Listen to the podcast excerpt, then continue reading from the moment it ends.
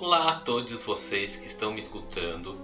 O meu nome é Fábio Eda e sou responsável pelo projeto Conte Comigo.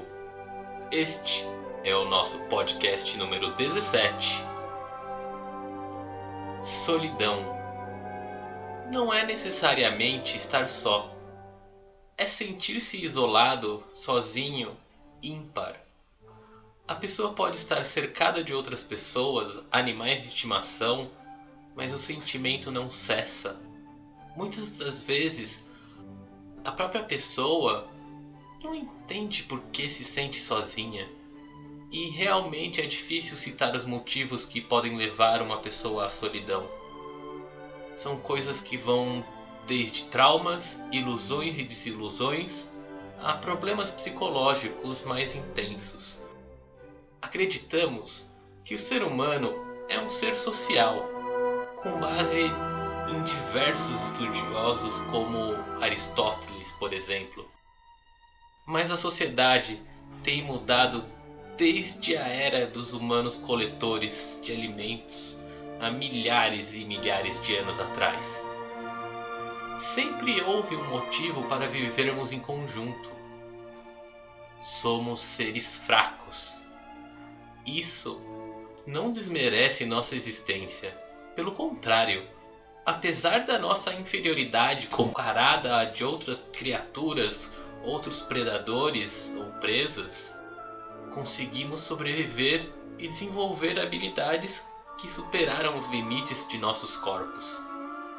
Somos uma raça que não precisa de asas para voar, nem de guelras para mergulhar, ou de pelos para nos proteger das intempéries. Apesar dessas conquistas, ainda não somos capazes de viver completamente sozinhos. Viver em sociedade é uma questão de sobrevivência.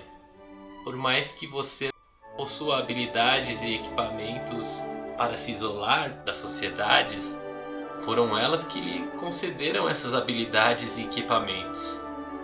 Adiante nessa história, supondo mesmo que alguém em tais condições, ela vai ter o mesmo destino de todos os outros seres humanos: a morte. Não somos capazes de nos reproduzir individualmente. Do ponto de vista biológico, a dissociação da sociedade para as vidas completamente solitárias seriam obviamente a extinção da nossa raça. Mas e emocionalmente? Como é viver na solidão? É bem individual a reação das pessoas com relação à solidão.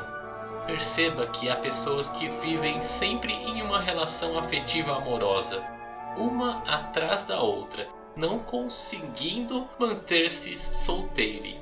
Assim como há sempre aquela pessoa que fica calada em um canto da sala de aula que não interage com ninguém. Tem gente que não se encaixa nos padrões sociais que a contorna e ela pode nem entender que isso ocorre ou pode entender, mas não conseguir encontrar uma alternativa.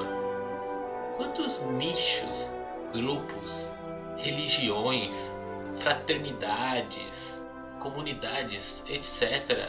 existem?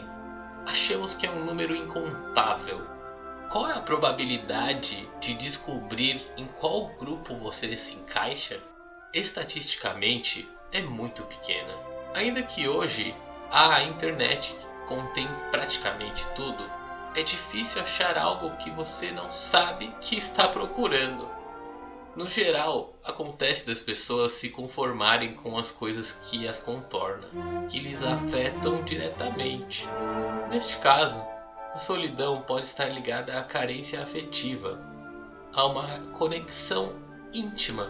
Pode estar ocorrendo do grupo isolar esta pessoa. Generalizando, a solidão ocorre quando você não está em harmonia com um grupo social ou quando o grupo social não está em harmonia contigo. Mesmo nas relações amorosas, há uma certa estética ou padrão que define se você é mais suscetível a ter um relacionamento em um certo grupo do que em outros. Além, obviamente, do padrão estético midiático. Há padrões de comportamentos intelectuais e diversos outros. Se você estiver fora destes modelos da sociedade, na sociedade em que convive, é bem provável que você fique só. Mas nem tudo é tão ruim na solidão. Muita gente precisa de um tempo apenas consigo, outras preferem morar sozinhas, não se envolver em relações amorosas ou fazer algumas coisas só. Tem gente que não gosta de viver em sociedade, que não gosta de gente, mas vive em sociedade por razões de sobrevivência. E também há aqueles que podem conviver em sociedade, mas preferem estar sozinhos.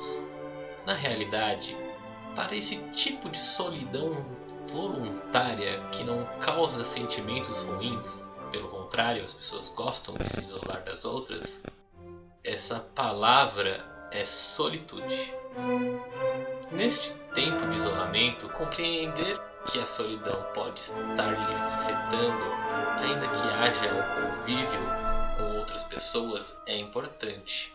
Porque se você sente falta de algo, alguém, algum lugar, é sinal de que você deve pertencer mesmo àquele grupo, ou pelo menos acha que deve.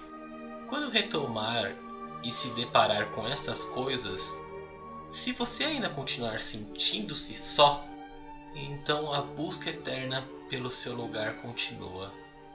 Só para finalizar, deixe uma questão. Se já é difícil encontrar um grupo com o qual nos encaixamos, o quão difícil é encontrar uma pessoa com a qual as individualidades possam coexistir, onde um complementa o outro, ao mesmo tempo que ambos se encaixem nos padrões do outro, tendo em vista que o comum nos dias de hoje é fugir da solidão, o que faz que as pessoas observem seus parceiros de maneira rasa, ou quão provável é ter passado pela pessoa certa e esta estava em uma relação, ou o contrário, que acabou por impedir que você a conhecesse de verdade conheçam o site do Conte Comigo. Conte Comigo, tudo junto, só que sem a letra E. Lá tem mais informações sobre o nosso projeto e todas as nossas redes sociais, incluindo o nosso canal do YouTube, no qual estamos publicando vídeos artísticos toda semana, além de conter lives sobre diversos assuntos com a presença de especialistas de diversas áreas. Obrigado a todos e até a próxima!